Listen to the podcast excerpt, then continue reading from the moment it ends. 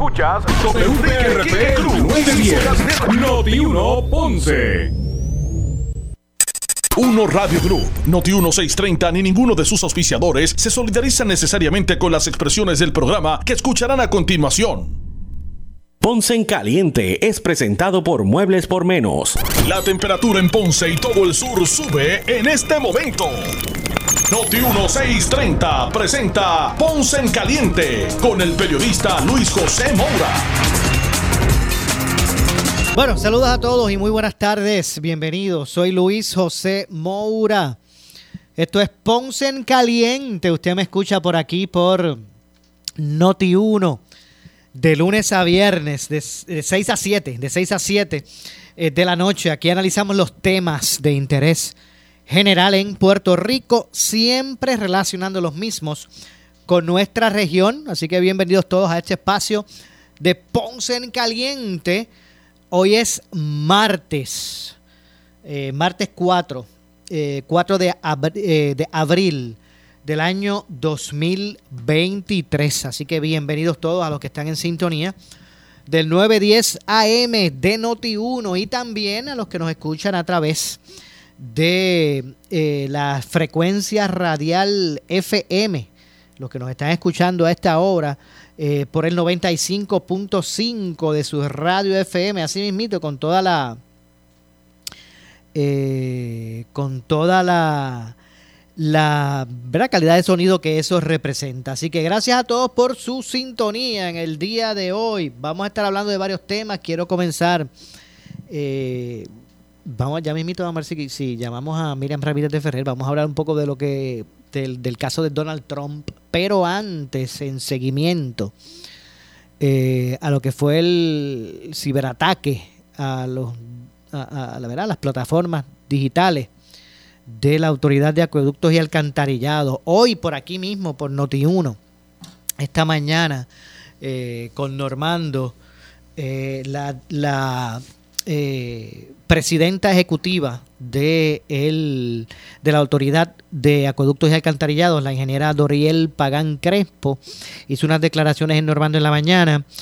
Eh, en términos ¿verdad? de esta situación que atraviesa la, la AAA y este ataque cibernético, primero que da a conocer que eh, la investigación que lleva de esto el FBI, que ha estado adelantando el FBI, eh, ¿verdad? llevando a cabo el FBI, ya han identificado eh, ¿verdad? El, el eh, ¿Quién es? ¿Quién fue el, el, que ¿verdad? realizó este, este ataque cibernético?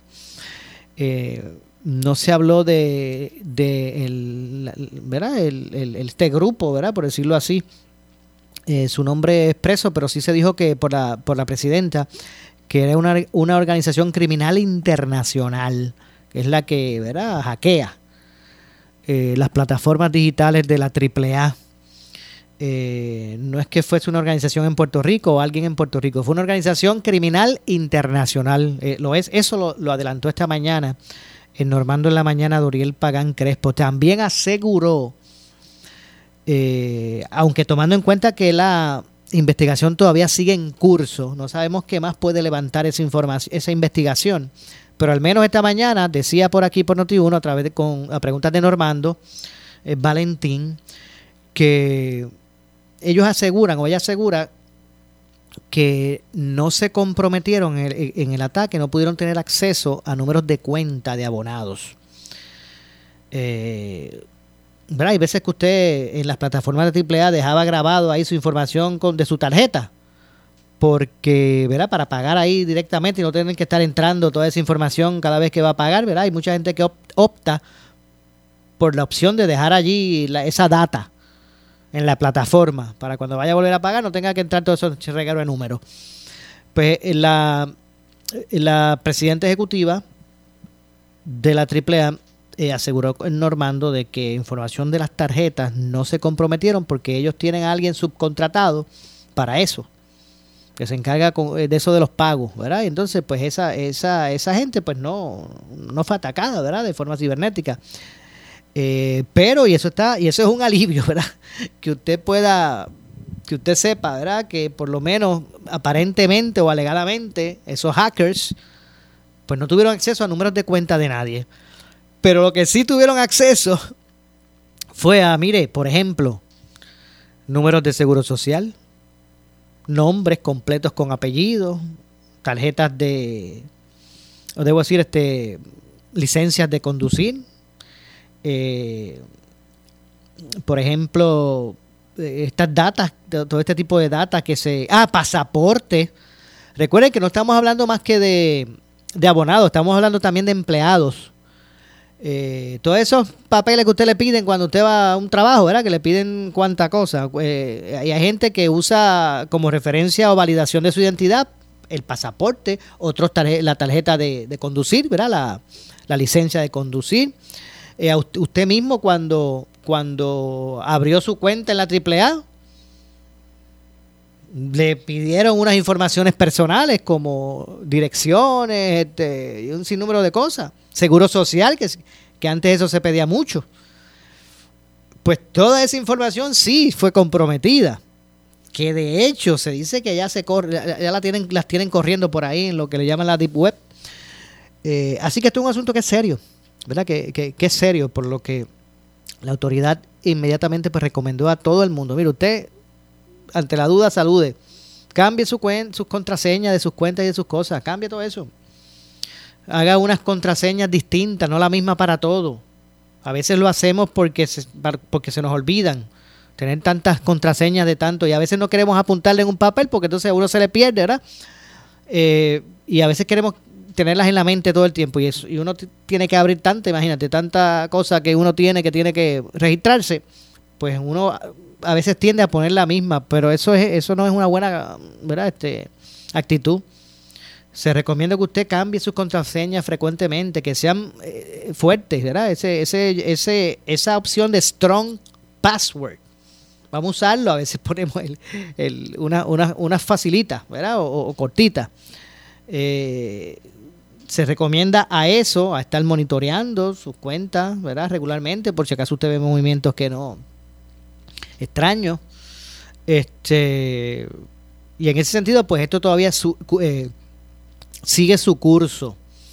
La ley le exige unas cosas. La ley exige eh, a las agencias, dependencias, corporaciones del gobierno que guarden en sus bancos de datos información de ciudadanos, como es el caso de la autoridad de acueducto ¿verdad? y alcantarillados, pues le exigen unas, unas cosas. Primero, tienen que, tienen que comunicarle al cliente. No es, no es, no es con un mero comunicado de prensa, ¿verdad? Eh, eh, se tienen que comunicar con esas personas que su información se vio comprometida y hacérselo saber. Tienen esa, esa, esas dependencias, corporaciones o agencias de gobierno que guardan en sus bancos de datos información del ciudadano tienen tres días laborables para hacerlo, desde el momento que se da el, el incidente. Si esto fue el viernes, pues como son laborables, tendrían ayer lunes, hoy martes y mañana miércoles para, para comunicarle a, a los clientes. El asunto es a los clientes, empleados, ex empleados. Recuerden que esos datos se quedan ahí. Usted puede a lo mejor ya no estar trabajando en la AAA, pero sus datos todavía están en, en ese banco de datos. Así que a todos esos hay que decirle, lo dicta la ley. Eh, de hecho, aquí es lo que complica el asunto, es que por lo menos, al menos esta mañana, cuando habló con Normando, Doriel, la, ingeniero, la ingeniera Doriel Pagan Crespo, presidenta ejecutiva de la AAA, al menos a esa hora ellos desconocían cuántas personas. ellos sabían de que sí, de que eh, hubo el ataque, hubo la el, ¿verdad? se comprometieron estas informaciones, pero lo que no sabían era la magnitud, a cuántos realmente, de cuántos realmente estamos hablando. Eso fue en la mañana, no sé hasta ahora. Eh, pero es que estoy dando ¿verdad? el tracto de lo que de lo que está ocurriendo. Van a ofrecer van a ofrecer el servicio de monitoreo de crédito a todos los abonados, todos los clientes, hayan sido comprometidos o no les hayan avisado o no.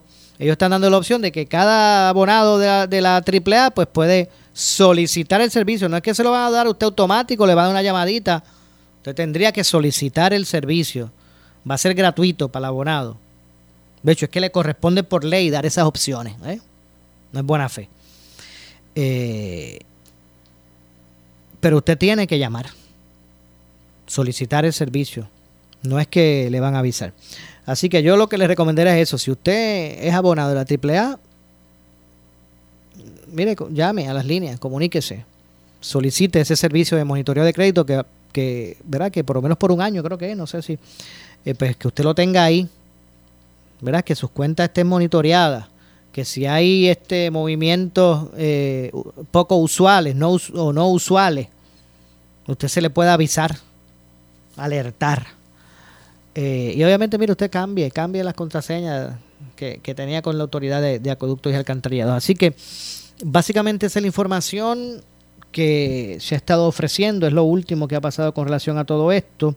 De hecho, hoy el gobernador, eh, el gobernador eh, opinó, ¿verdad? Se expresó con relación al, al tema, a preguntas de los medios, ¿verdad? Preguntas de la prensa.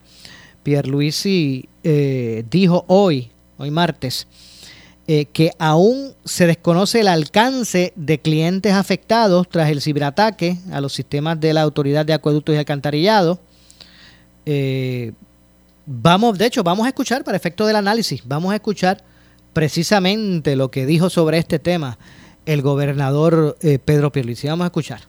¿Cuándo el país podrá saber cuántos clientes eh, de la Autoridad de Acueductos y Alcantarillados, su información personal fue expuesta en esa ciberinvestigación? se está llevando a cabo por, la, por parte de las autoridades federales. Ya se sabe que es una, una entidad de fuera de aquí, un cyber attack de fuera de aquí de Puerto Rico, pero eh, en la, a la luz de que se va a contratar un servicio de monitoreo para que los abonados eh, puedan eh, monitorear su crédito, ¿verdad? A costo de la AAA, quisiéramos saber cuánto vamos a saber, cuántos clientes de la AAA eh, su información personal ha sido expuesta. Bueno, eso se va a informar tan pronto la investigación refleje la cantidad exacta de los clientes impactados por este ciberataque o sea, esto está en investigación, o sea, esto está, aquí está el FBI junto a PRITS, entre otras entidades,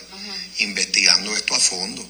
Y, se está haciendo tan transparente como podemos serlo. Tan pronto tengamos eh, mayor información, la vamos a brindar. Mientras tanto, sí se le está exhortando a los clientes de la, de la autoridad a que tomen una serie de medidas como pues cambiar sus claves de, de código eh, para el accesar a sus cuentas y demás, y, seguiremos haciéndolo. A manera de seguimiento a esa misma pregunta, eh, ¿qué medidas está tomando el gobierno de Puerto Rico para que eso no ocurra con otras agencias y con la información personal de los abonados? Una medida que anunciamos hace un tiempo atrás y que ya está eh, implantándose es que tenemos un sistema para monitorear posibles eh, ciberataques en todos los instrumentos, en todas las computadoras eh, personales y tabletas del, personal del gobierno. Todos esos sistemas ahora mismo están bajo escrutinio constante para detectar cualquier posible eh, hackeo o, ciberataque. O sea que esa medida ya se está tomando. Aparte de eso, pues PRITS está sirviéndole de apoyo a todas las agencias. Estamos mejorando los sistemas en la medida en que los recursos del gobierno lo permiten.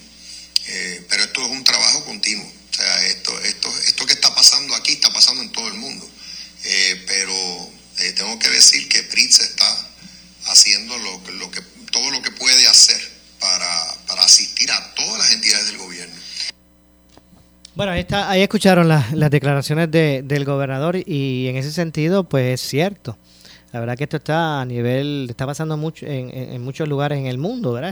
Esto, estas organizaciones criminales que se dedican precisamente a hackear el sistema, a robar información eh, para posteriormente venderla o para, ¿verdad? Este, eh, clonar eh, identidades o, robar información y, identidades a personas. Esto es algo, ¿verdad?, que se, está viendo en el mundo. De hecho, Puerto Rico acaba, eh, eh, ¿verdad?, ha sido víctima en este, en este sentido, la autoridad de acueductos, víctima de, un, de una organización criminal internacional que se dedica a esto, y eso es cierto, lo que dice el gobernador. Eh, eh, por lo que me parece que hay que tomar esto, ya, ya cayó aquí, en Puerto Rico, ¿verdad? Y hay que tomar esto, ¿verdad? Hay que buscar, eh, tomarlo con seriedad porque si, si hacemos memoria, esto no es de la autoridad de acueducto nada más que esto ha ocurrido. Hackearon Universidad de Puerto Rico en, el pasado, ¿verdad? Ustedes, lo recuerdan. La Universidad de Puerto Rico. Le pasó al Departamento de Hacienda. Con el autoexpreso también, recuerda, que estuvo comprometido el sistema. Eh, dije autoexpreso, eh, Universidad de Puerto Rico, AAA, eh, Departamento de Hacienda y ahora mismo pues se me escapa si hubo alguien, si ha pasado con otra de las entidades eh, gubernamentales. Así que esto nos muestra, o sea, ¿verdad? Cualquiera puede ser víctima de, de, este tipo de ataque, ¿verdad? Pero esto demuestra que hay que buscar mejor tecnología de, ¿verdad? De, de, defensa para los sistemas públicos. Porque repito, esto no es, no fue más que con la autoridad de acueducto ya ha estado ocurriendo, ¿verdad? Han proliferado este tipo de ataques y han podido vulnerar, eh, vulnerar eh, la seguridad de los bancos de datos y las plataformas digitales de, de algunas de los entes gubernamentales aquí en Puerto Rico. Así que esto es un asunto que, ¿verdad? Que, que realmente ¿verdad? reviste de mucha importancia. Cuestionado el gobernador sobre qué, qué medidas va a implementar para evitar esta situación en otras agencias y corporaciones del gobierno pues, repetimos, el gobernador contestó eh, que una medida que estoy citando, bueno, voy a citar especialmente al gobernador, dice, una medida que anunciamos hace un tiempo atrás y que está implementándose es que tenemos un sistema para monitorear posibles ciberataques en todos los instrumentos, en todas las computadoras personales y tabletas del personal del gobierno. Todo eso o todos esos sistemas ahora mismo están bajo escrutinio constante para detectar cualquier posible hackeo o ciberataque, o sea que esa medida ya se está tomando. Además, PRITS, sigo citando, está sirviéndole eh, de apoyo a todas las agencias, estamos mejorando los sistemas a la medida que los recursos del gobierno lo permiten. Esto es un trabajo continuo. Esto que está pasando aquí pasa todo en todo el mundo, eh, ¿verdad? Dijo el, el gobernador. Eh, y nada, eh, el gobernador dijo que se están tomando las medidas, eh, se, están, se estarán o están mejorando los sistemas a la medida que los recursos del gobierno lo permiten. Bueno, pues, pues ya sabe que hay que buscar chavitos para eso. ¿Verdad? este ciberataque a los sistemas electrónicos de la AAA ocurrió el pasado 13 de marzo, fue cuando ocurrió esto. Eh, la presidenta de la AAA, Doriel Pagan Crespo, informó que el número de seguro social, licencias de conducir, tarjetas electorales, pasaporte de abonados y empleados de la corporación eh, eh, pudo estar en riesgo tras el ciberataque, por lo que la medida cautelar inmediata de la AAA se encuentra, ¿verdad? Se, ha, activado en, de inmediato se encuentran en el proceso de contratar el servicio de monitoreo de crédito para sus clientes activos e inactivos. Eh, recuerde que esa, que esa data está ahí. Vamos a suponer que usted es un abonado reciente. Usted le pide una información, usted tiene una información personal para que le conecten, le hagan la conexión y usted, usted tenga el servicio. Y si es un abonado existente, pues usted tiene unos datos allí ya. Y si usted fue de los que desconectó el servicio, pues aún así se queda en la base de datos su información, ¿verdad? Pues de eso es lo que se está hablando. Por eso es que el servicio de no monitoreo que ellos van a contratar, eh, pues aplica a abonados actuales eh, y a ex, ¿verdad? Abonados. Lo mismo pasa con los empleados, empleados que están todavía trabajando allí o los que no. Porque no solamente fue información que se comprometió de, de, clientes, ¿verdad? De abonados, también de empleados y ex de, empleados, ¿verdad? Del banco de datos de empleados, que allí están hasta los que ya no están, hasta de ex empleados. Así que eh, este, ¿verdad? Este servicio de monitoreo de crédito para sus clientes activos e inactivos, empleados y ex empleados, eh, será libre de costo para quien desee suscribirse. Los empleados y ex empleados recibirán una comunicación por correo postal que le indicarán los pasos a seguir para integrarse al servicio. Para los clientes con cuentas activas o incluso inactivas, la AAA va a detallar o detallará los pasos a seguir para registrarse al servicio mediante eh, la factura de servicio. Allí pues te darán la información de cómo usted se registra. Eh, la página web eh, también de acueductos, allí también estará disponible la información, es www.acueductospr.com. obviamente en las oficinas de servicio al cliente, mediante el centro telefónico. Usted puede llamar también al 787-620-2482, 620-2482 eh, y al 787-679-7322 para audio impedidos. 787 audio impedidos 679 7322.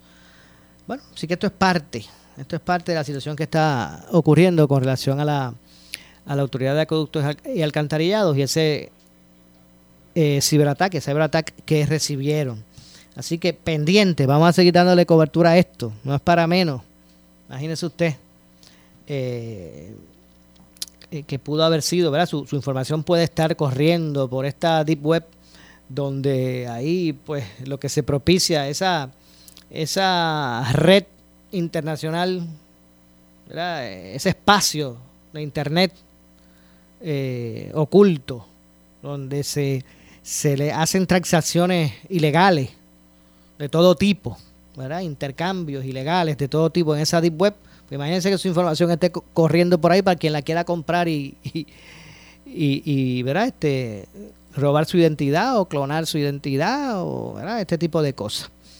Eh, y repito, tal vez para nosotros puede ser algo novel en la isla, pero esto es algo ¿verdad? que ocurre en el mundo. Que ocurre en el mundo, que está pasando cada vez son más estos, y, y con mejores tácticas, estos, estas organizaciones criminales que se dedican, se dedican a, hackear todos estos sistemas digitales y de información del gobierno y de quien sea. Eh, ahora, hay que poner ese asterisco en Puerto Rico, repito. O sea, y esto no es una cosa de ahora con la AAA. ¿Sabes? También ataques similares han recibido, no digo que de la misma magnitud, pero similares recibidos por la Universidad de Puerto Rico, por el Departamento de Hacienda, eh, ahora con la AAA, entre otros. Ah, el, el autoexpreso, ¿verdad? que ocurrió? Que tuvo que no tuvo el control, la empresa que administra el autoexpreso no tenía control de su sistema en un momento dado. No tuvo control ¿Por qué? Porque fue hackeado el mismo.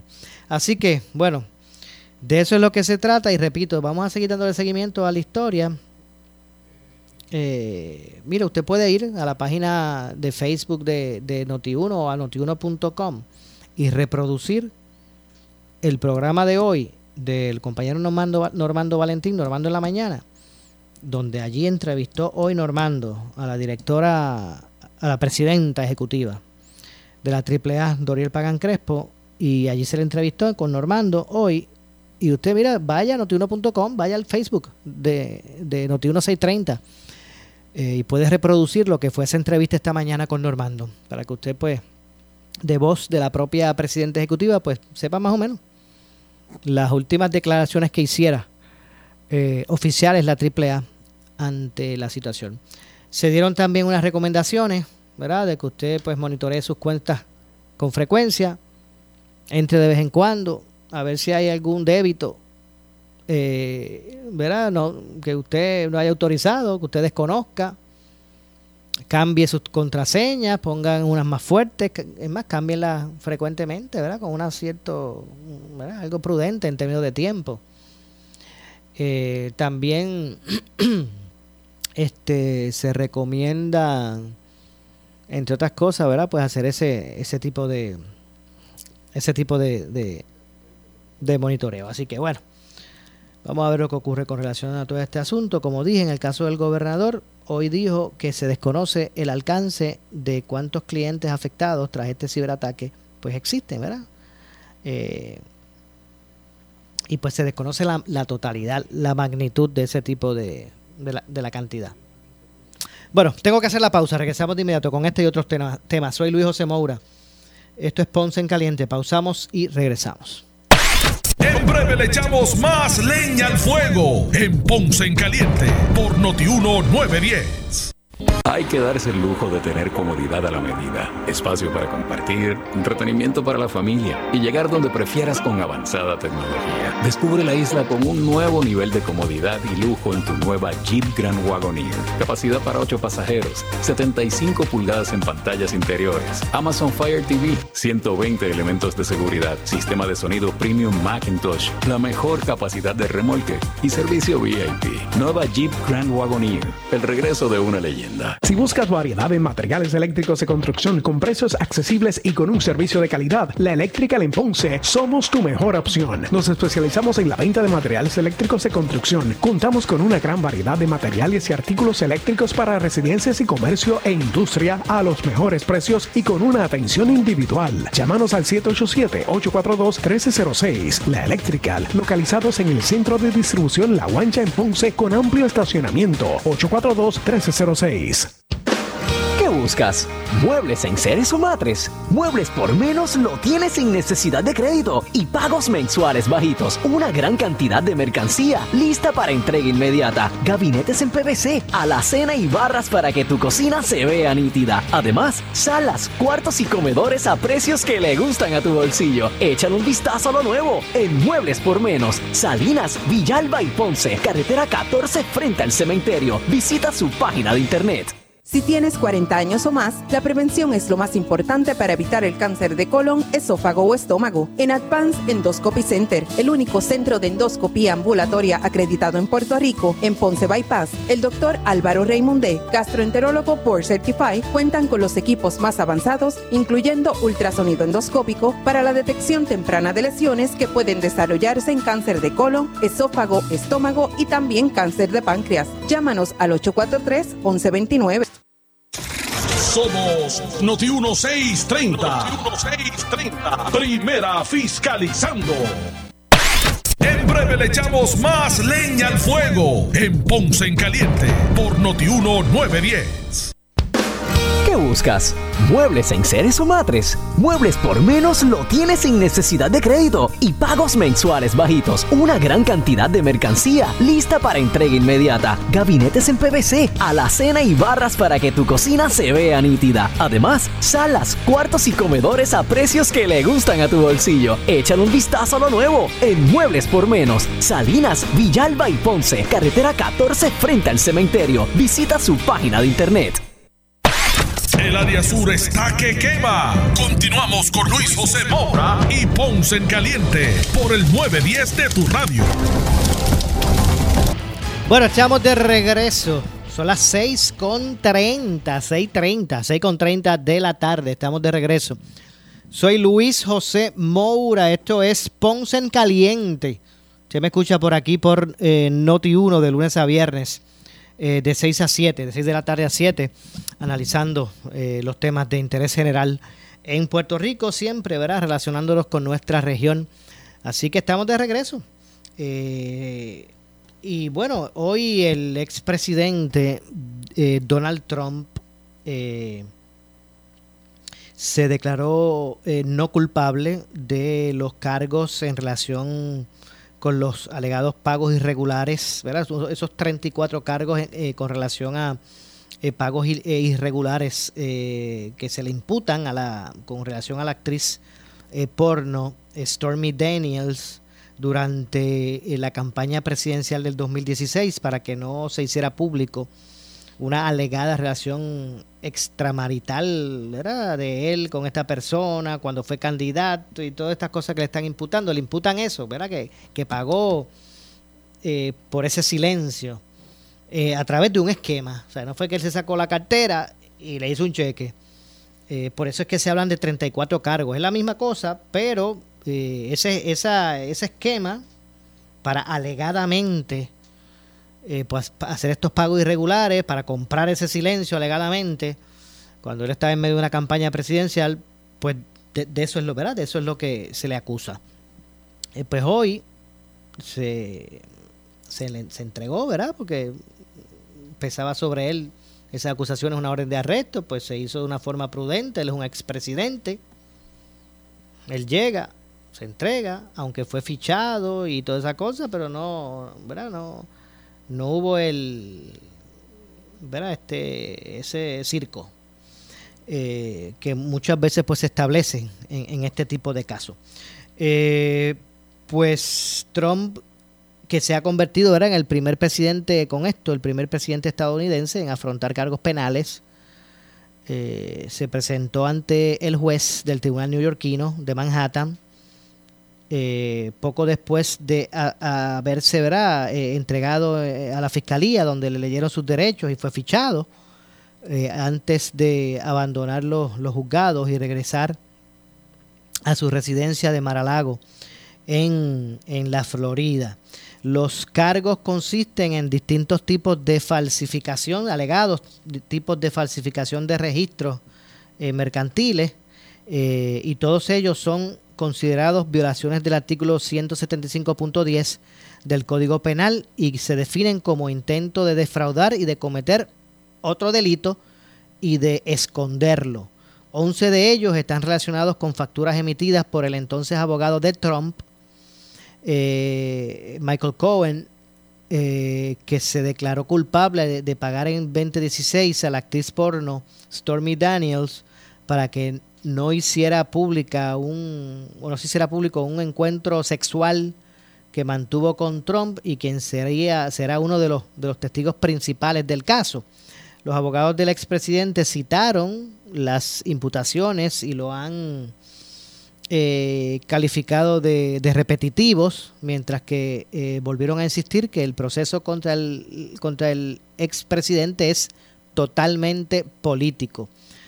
Eh, no hay nada en la acusación, no se alega ningún delito federal, ni que se haya cometido delito contra ninguna ley estatal no alega cuál es la declaración falsificada. Es realmente decepcionante, es triste y vamos a luchar contra él, dijo el abogado de Trump tras eh, incluir la vista en la que, tras concluir, debo decir, esto es lo que dijo uno de los abogados de Trump, tras, concluir la vista en la que Trump se declaró no culpable de, eso, de, todos esos cargos. El abogado insistió a los periodistas en las, eh, en las mismas puertas del tribunal neoyorquino en Manhattan que no esperaba que algo así pudiera pasar en los Estados Unidos. A él le sorprendió. Nadie espera que esto le ocurra a alguien que fue presidente de Estados Unidos, apuntó el abogado de Trump, que insistió en que no ha encontrado ninguna sorpresa en el pliego de las acusaciones. El expresidente entró a la sala eh, del juzgado eh, a eso de las 2 y 30 de la tarde con el eh, claro gesto, ¿verdad? Ese de disgusto que que él pues a veces pone y sin llevar esposas. Eh, vestido con traje azul claro y corbata roja, Trump estuvo eh, precedido de su equipo de abogados, que son unos abogados de alto calibre, ¿verdad? Estuvo también acompañado por dos agentes de la policía, inmediatamente después que conoció los cargos de la imputación que lleva, ¿verdad? Que, se, que, que le están imputando pues, ¿verdad? Continuó con su, continuó con el, con el procedimiento, entre otras cosas. Y antes de, ¿verdad? Seguir dando datos de lo que fue eso, vamos a aprovechar, estamos aquí en vivo, pues vamos a, hacer aquí la gestión rapidito. Eh, y vamos a conectarnos precisamente con la doctora Miriam Ramírez de Ferrer. Vamos a conocer eh, cuál es su lectura de todo esto. Vamos a ver qué, cuál es el análisis que hace la doctora. Eh, con relación a este asunto. Así que ya me dicen que tengo por aquí a la doctora. No se vaya, doctora. Vamos por aquí. Bueno, estamos en el aire. Doctora Miriam Ramírez de Ferrer, buenas tardes. Sí, muy buenas tardes. Un placer siempre con ustedes y contigo. Igualmente para nosotros y para, para este servidor. Un placer siempre poder conversar con usted. Eh, nada, eh, denos su lectura de toda esta situación que atraviesa Trump. Ya pues le radican los cargos. él se declaró no, no culpable. Eh, y, ha arrancado todo esto. ¿Cómo usted lo ve? Bueno, mira, este, ya yo he tenido la oportunidad, a pesar de que yo tengo mi propia opinión, y hemos coincidido con varias personas que saben de estas cosas de allá de afuera, ¿verdad? Y y la verdad es que, eh, tú sabes, eh, yo hasta le tengo pena. Trump siempre ha tenido ataques de todo el mundo por todos lados. Eh, a él, le yo, yo no sabía ni de qué lo estaban acusando. Y lo están acusando de que hay 34 veces que él dio un dinero o un cheque a alguien este, y tratando de insinuar que lo declaró gasto del negocio, pero que eran para otras cosas. Y la otra cosa, pues alguna de ellas para bregar con una doña por allá que parece que no era, era de la mala vida o algo así. Que total, perdió un caso contra él que tuvo y le tuvo que pagar a él dinero este eh, por el, por difamación. Entonces, eh, le han montado un caso con esta gente del, de este grupo nuevo, este le, le están haciendo un lo llevaron al, al tribunal de Nueva York. Este allí no se decidió nada simplemente que en diciembre vuelven a hablar del asunto pero la opinión pública que he estado mirándola todo el tiempo la, lo que han reaccionado la prensa y todo eso es que esto ha sido como una especie de trampa política para sacarlo de carrera porque fíjate tú que estamos casi empezando el año Estamos en el mes de febrero casi, estamos empezando el año. Y, y el caso lo, lo pospusieron para volverlo a ver en diciembre o en enero del año que viene, cuando empieza el año electoral. Entonces están, están confundiendo cuando hablan y dicen, no, porque este hombre engañó y qué sé yo ni qué, y no sé qué cuánto, pero cuando la gente que sabe de leyes y que saben de asuntos, saben que no, que no hay un caso este, de esa naturaleza tan tan vil como que haya que meterlo preso o haya que hacer algo, simplemente que están acusando de que él hacía unos cheques para que para pagar unas cosas, para tapar cosas que él hacía, pero no han dicho en realidad cuáles las cosas que él hacía. O sea que él eh, cuando vinieron después de la de la vista que hablaron de un lado y hablaron de otro, eh, abogados de mucha monta eh, todos dijeron que, que ese caso era muy flojo, que era que era que no había caso ahí este, él había dicho originalmente que él quería que le permitieran saludar a la gente y hablar con ellos cuando entrara y después también quería que durante la sesión esa también fuera público. Yo vi que eso no sucedió, o sea, no no le dieron la oportunidad de saludar a nadie, entró serio allá adentro no se vio lo que pasó allá adentro, lo que pudieron haber comentado después, pero no se vio, no, no se vio la dinámica de lo que pasó allá adentro. Y salió por allí, se montó otra vez en, en, un avión o algo y se fue para allá, para su casa en Florida. Y, y, y ahora mismo, hasta que no empiecen a salir comentarios de, de comentaristas y esas cosas, eh, el asunto no ha pasado nada aquí, un show, un show este político para tratar de tumbar a Trump este, imagínate tú, ¿con qué candidato? Con Biden. Y entonces, este, volver otra vez ahí a hacer el show para cuando esté empezando el año político, que es el, el año de las elecciones 2024. Ya, ¿usted, ¿Usted cree que, por lo que escucho de sus palabras, usted piensa que esto es alguna treta eh, eh, política, verdad? De, como de, sí, es una treta política para él. Lo que sí yo creo es que él está usando mucha, mucha este, cautela y mucha inteligencia para virarles la tortilla, pero no deja de ser el stressful para una persona que, que tiene que pasar por eso y que lo culpan de eso y tal y cual, y, y que honestamente Trump tuvo la buena intención de ser un buen presidente y no pueden quejarse de él de esa, de esa forma. Desde que él, desde que él corrió, le tienen el guante en la cara, de siempre. La gente le, tienen, le, le crearon manía y odio desde que él anunció que quería ser presidente de los Estados Unidos. Sin embargo, en las épocas de Trump había dinero para todo el mundo, había trabajo, había este, eh, todas las cosas que pasaron en Estados Unidos, que la, economía estaba muy buena, había de todo. Todo eso se cayó al polvorda cuando subió Biden, que parece que está más para estar en un hospital que lo que está el de presidente. De hecho, eh, esta situación, si uno pues la mira fríamente, distintamente lo que vaya a ocurrir en ese tribunal, pero mm. si uno ve, mira esto fríamente, eh, todo este escándalo, por decirlo así, lo que ha traído, lo que le ha traído a Trump es como que nuevamente montarlo en la ola. Eh, ha, recaudado, un montón de dinero más. Está saliendo mejor en las encuestas que salía hace un tiempo. Ya la gente no habla de DeSantis, ahora lo que habla es de Trump. Exactamente, y eso lo dije yo hace dos días antes de que ocurriera, que yo me estaba oliendo de que eso iba a suceder, así que hasta cierto modo me alegro de haber tenido este, la razón y espero que siga así. Este, los tiempos cuando Trump era presidente fueron buenos para nosotros, inclusive cogió humillaciones en Puerto Rico y nunca nos nunca nos hizo daño, ni nos cogió manía, ni nada. Cuando fue a Puerto Rico trataron como un perro, Rosselló le ofreció un puño en una ocasión, Jennifer se saltó de decir hasta hace poco que no iba a votar por él y que no lo quería y que más nunca en su vida ni nada, y ahora está otra vez tratando de buscar cómo se retrata. O sea, en Puerto Rico el pueblo va a tener que madurar, no dejarse llevar por lo que le digan los líderes políticos locales y hacer sus propios análisis basados en estos programas que ustedes hacen, que uno puede hablar y hablarle al pueblo, porque si seguimos así, haciéndole caso a los que gobiernan en Puerto Rico, lo único que hacen es hacer chavos, salir millonarios y el pueblo se queda fastidiado año tras año. De hecho, ahora que, ¿verdad? ahora que hacemos eh, hablar de Puerto Rico, vamos a hacer esa transición.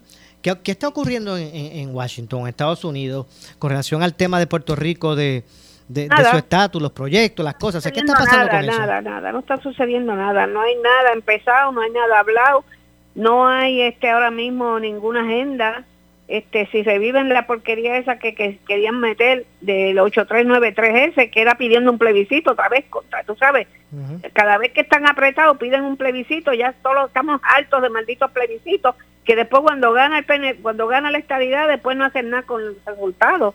O sea, ya está bien de eso. Este, ellos están todavía, tú sabes, con este lío de las elecciones en 24 y que está en juego si, si va a ser el gobierno este, demócrata o republicano este, los republicanos barrieron en estas elecciones pasadas, se quedaron con cámara. Bueno, el Senado creo que todavía está, están los demócratas ahí, pero los demócratas tienen otras 10 elecciones ahora este, en, el año electoral.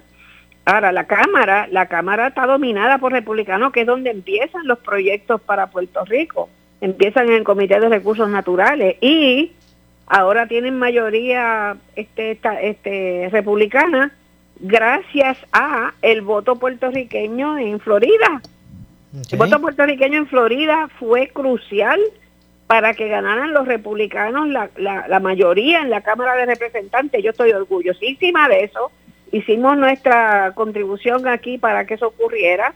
Tenemos un grupo de gente aquí, líderes, líderes políticos de, de, de una organización cívica que presidimos, que estamos haciendo ese trabajo de una forma excelente y, y, hemos hecho y hemos asegurado que los líderes grandes republicanos en Florida sepan que el voto puertorriqueño en Florida es decisivo. Por eso es que la Cámara Representante tiene más este republicanos porque ganaron más republicanos con el voto puertorriqueño y eso salió en los periódicos de Estados Unidos. El que quiera copia, Moura, después te voy a mandar un... Envíemelo. claro. Envíemelo, sí. Eh, y entonces, y, quiero que los puertorriqueños que están oyendo esto, que estén en Florida o que estén en Puerto Rico, que sepan que tenemos poder político, que lo vamos a utilizar para beneficio de todo el mundo. Que ya hemos demostrado ese poder político con el triunfo de la Cámara de Representantes con fuerza de lo, del voto puertorriqueño. entonces, para recapitular, no es que se esté moviendo, ¿verdad? No, se está moviendo el tema del estatus de Puerto Rico en este momento en Washington. No, no, hay ningún plan, no hay nada. Segundo, que no. y no están allí eh, empujando eso los delegados y este delegados este allí lo que van a retratarse y a decir que están haciendo algo, pero no hay nada, no hay nada allí, no hay nada presentado. los delegados tampoco, nada, los no, nada, ni el año pasado, ni el anterior, ni el anterior, ni nunca. Eso es un gasto al pueblo de Puerto Rico asquerosamente, o, este, eh, eso abusivo. ¿Cómo el puertorriqueño va a estarle pagando a 10 o 12 personas que no saben ni lo que están haciendo, ni son entrenados en eso? Le va a pagar a cada uno como 130 mil pesos al año. ¿Qué es eso? Eso es medio millón de dólares. Medio millón, eso es para las maestras, eso es para los empleados de, los hospitales, eso es para, para, los, para el beneficio del pueblo, eso sale de las contribuciones de los puertorriqueños. ¿Cómo es posible? Y entonces, a mí que ni me pregunten lo que están haciendo esa gente, ya yo no encuentro qué más hacer para, criticar esas decisiones que toman los gobiernos y que la gente lo aceptan. Y encima vuelven y votan por el mismo gobierno que toman esas decisiones. No tienen la capacidad de ir a buscar líderes nuevos y líderes capacitados que están locos por gobernar, pero como nadie los conoce, pues nadie los busca. O sea que aquí hay, tenemos un problema serio entonces, usted usted piensa. Claro, claro, ellos votan, ellos es más, votan por colores, le pones una a la papeleta, se la pintas azul, votan PNP. Se la pintas colorado, no miran ni por quién están votando. Están tan programados como hipnotizados desde hace 40, 50 años. A mí, a mí me, siempre me ha estado curioso un, un asunto que usted dijo aquí mismo en este programa de, de Ponce en Caliente por Noti1 que ¿verdad? Esa, ese contraste del elector en los Estados Unidos y el elector en Puerto Rico. El elector en, los, en, los, Estados Unidos le pregunta, ese que, ese que está, ese candidato, el que está ahí, sea, de, sea, de su, sea demócrata o sea republicano, le pregunta usted, ¿cree igual que yo en esto? ¿O no cree igual que yo en esto y lo otro, en el aborto, en la pena de muerte, ¿verdad? Todo ese tipo de temas. Exacto. Eh, pero en Puerto Rico no, no se hace eso. Es como que no, corderito, no. si eres rojo, rojo, si eres azul, azul, si eres eh, verde, verde. Ha sido rojo toda la vida, sigue siendo rojo, aunque el tipo que esté al frente te esté robando hasta la, hasta la casa. O sea, no sabemos, no tenemos madurez política, por eso han abusado de nosotros tanto. Entonces yo, yo le, no te creas tú que eso yo me lo estoy inventando porque yo soy inteligentísima y tal y cual. Yo es que a veces me quemo el cerebro pensando, pero si es que la fuerza está en el pueblo, no está en nosotros, no está en lo que yo diga, no está en el partido político, no. Los únicos que pues, ni los americanos van a venir a Puerto Rico a invadir a Puerto Rico para arreglarlo, eso no va a ocurrir. La única fuerza que tenemos en Puerto Rico es el pueblo y enseñarle al pueblo y educar al pueblo para que rompan todas esas cadenas y que busque si ahí aparece una persona bien capacitada y ustedes lo oyen y, le, y, y, y piensa igual que usted, esa es la persona que tiene que poner para alcalde, para gobernador, para, para senador, para es el que tiene que poner y si no funciona en cuatro años, para afuera. Estaría interesante ese ejercicio, se lo, ejercicio se lo hiciera, bueno, si la gente lo hiciera, estaría interesante que le diga cuando, claro. cuando vaya a la marquesina caminando el candidato, venga acá antes que se vaya. Exacto. ¿Usted cree en el aborto? Exacto. ¿Usted cree en la pena de muerte? De eso depende nuestro futuro, Maura. ¿Usted, verá, eh, entiende que el gobierno debe ser cada vez más pequeño o no? ¿Es de lo, verá, una tendencia más socialista o más este Exacto. conservadora? Usted en su papelito el nombre de esa persona, que esa persona no piensa igual que usted, no vote por esa persona, porque esa persona todo lo que va a decidir en la posición que usted está regalando y que va a coger chavo, va a ser contra lo que usted cree. Parece algo lógico, doctora. No, no, no, es que esa es la forma que opera aquí. Sí, por eso, pero le pregunto, parece parece ser algo lógico la forma de uno evaluar a un Pues a un claro, candidato? no, es que así como lo hacen aquí, aquí le preguntan, yo aquí fue que yo me puse a pensar en esto, eso no lo hacen en Puerto Rico. Me invitaron a dos o tres reuniones por ahí y se para el tipo, empiezan a darle al dado, que yo, y tú veías levantando las manos, mire que usted cree de tal cosa, yo veía a la gente escribiendo y yo dije, eso es lo que no hacemos en Puerto Rico y además que tienen la valentía de enfrentársele porque la gente cuando ven aquí una persona con una posición política o corriendo como que los miran como superiores. No piensa que no, son empleados de uno. Ajá, no piensa que, que eso está cambiando porque ahora hemos visto como que otras vertientes que también verdad que cambie. Yo rezo papá Dios que cambie eso porque es la única la única solución que tienen es lo que llaman self determination y self determination es cuando el pueblo es quien escoge quién lo dirige y eso no ha ocurrido en Puerto Rico desde que yo me conozco. Es lo que te digan, lo que se formaron los partidos, se reparten los puestos y lo de la plancha, la plancha. Yo cuando a mí me hablaron por primera vez de la plancha, ay que van a reunirse porque van a hacer la plancha, yo no sabía qué diablos estaban haciendo. Cuando yo llegué de médico de España, yo no sabía qué era eso. Ok, le dijeron, aquí se brega con la plancha. La gente le dan una plancha, cuando dame la plancha, con eso van a votar. Oye, eso es bien primitivo, es bien primitivo. Y yo no, déjame decirte que por muchos años yo no caí en tiempo, yo decía, bueno, eso es que tú sabes, que la gente no sabe cómo votar y tal y cual. Entonces, de momento, un día yo caí, papá Dios me dijo como que me alumbró y me dijo, espérate, espérate, si es que tú no puedes hacer nada, yo quiero hacer y yo quiero hacer y yo voy a hacer y aquel va a hacer y todo. No podemos hacer nada, el único que puede hacer algo es el pueblo. Es como, verá, me queda poco tiempo, doctora, pero verá, se ha tornado tan interesante la conversación que quiero preguntarle un par de cositas rapidito. Cuando tú quieras, ¿cómo usted, cómo usted fue, cómo, cómo usted cataloga su, su experiencia, su paso por la legislatura, en el Senado específicamente? Bueno, yo no quise correr más nunca porque tenía que ser un sello de goma y como yo no puedo ser sello de goma, no volví a correr. Okay. Me decían cómo tenía que votar y que en McClinton, que era, el, aunque estábamos en minoría, porque los populares ganaron la, la presidencia, uh -huh. pues yo no sabía nada de, de qué era eso, ¿verdad? Yo fui con buena fe, éramos creo que ocho senadores PNP, entonces Kenneth McClinton nos convenció que él debiera ser la persona que dirigiera el grupo, Y yo no sabía que dirigir el grupo significaba que le daban un presupuesto brutal, qué sé yo, 700 mil dólares o no sé qué, para la delegación. Entonces el mínimo eran 40 mil o algo así, pero eso conllevaba los gastos de la oficina, de los salarios, de todo el mundo. Y entonces pues mandó los 40 mil pesos a la cuenta de la oficina mía y me convenció que yo no corriera para portavoz este de eso porque yo no tenía experiencia, que él iba a correr y que era mejor que corriera Orlando Parga con él, porque así yo podía ir a Washington, nada, cogiéndome de zángana. Después me enteró con el tiempo que a todo el mundo le daba un presupuesto de 700, 800 mil pesos o no sé cuántos miles de dólares al año y yo tenía un presupuesto el más bajito, el más bajito y tampoco nunca en la vida me puso ningún viaje ni nada, o sea, me estaban, me estaban y yo dije, yo no puedo vivir, yo no puedo hacer esto más, yo no puedo estar aquí haciendo esto. Entonces, ah, otra cosa, le decían a uno, antes de, que empezara la sesión, me daban la lista de cómo tenía que votar. Yo dije, pero ¿cómo es esto que yo tengo que votar así? Ah, no, porque tiene que, eh, este no puede romper con la delegación porque eso es una traición y qué sé yo, que no sé qué cuánto. Así que yo tenía que votar, como decía, la, la, la lista que me daban, por quién yo tenía, por la... Sin ningún criterio propio. La ley y lo que fuera, oye, pero te, y yo no votaba así, yo votaba en contra de tal o a favor de tal o de tal cosa o en contra. Y cuando iba a mi oficina que prendía mi computadora, por cada vez que yo le llevaba la contraria, me rebajaba cinco mil pesos del, presupuesto. y yo no tenía más opción más que decir, yo no puedo hacer esto más, yo no nací para esto, para eso yo, yo nací médico, para traer niños al mundo y para ayudar a, a, mis, seres humanos en Puerto Rico que adoro y no puedo vivir en esto más y renuncié. Y, y no, después salí vicepresidenta y hacían reuniones del partido y no me invitaban. Y después me invitaban a la conferencia de prensa, y yo me sentaba al lado de Rosselló y empezaban a hablar allí, yo no sé ni de qué día lo estaban hablando, y yo diciendo que sí a todo. Yo dije, no, espérate, pues yo no nací para esto. Y renuncié a la vicepresidencia. Entiendo, doctora, lamentablemente se nos ha acabado el tiempo, pero, pero le aseguro, le aseguro que la voy a llamar prontamente para que en este mismo espacio de Ponce en Caliente continuemos nuestra continuemos nuestra conversación en este mismo punto. Quiero conocer más de eso, de su, de su experiencia allí en el, en el Senado. Gracias, doctora.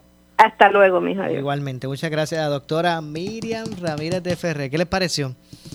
¿Hacemos esto de nuevo? Confesiones de establishment en la legislatura.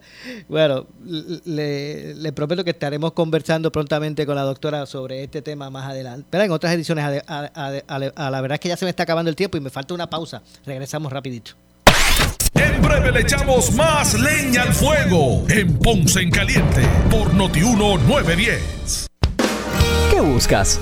¿Muebles en seres o matres? Muebles por menos lo tienes sin necesidad de crédito y pagos mensuales bajitos. Una gran cantidad de mercancía lista para entrega inmediata. Gabinetes en PVC, alacena y barras para que tu cocina se vea nítida. Además, salas, cuartos y comedores a precios que le gustan a tu bolsillo. Échale un vistazo a lo nuevo en Muebles por Menos. Salinas, Villalba y Ponce. Carretera 14 frente al cementerio. Visita su página de internet.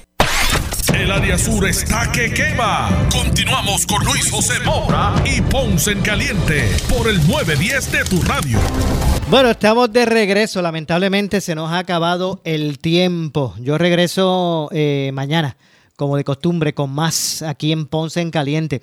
Gracias a todos por su audiencia.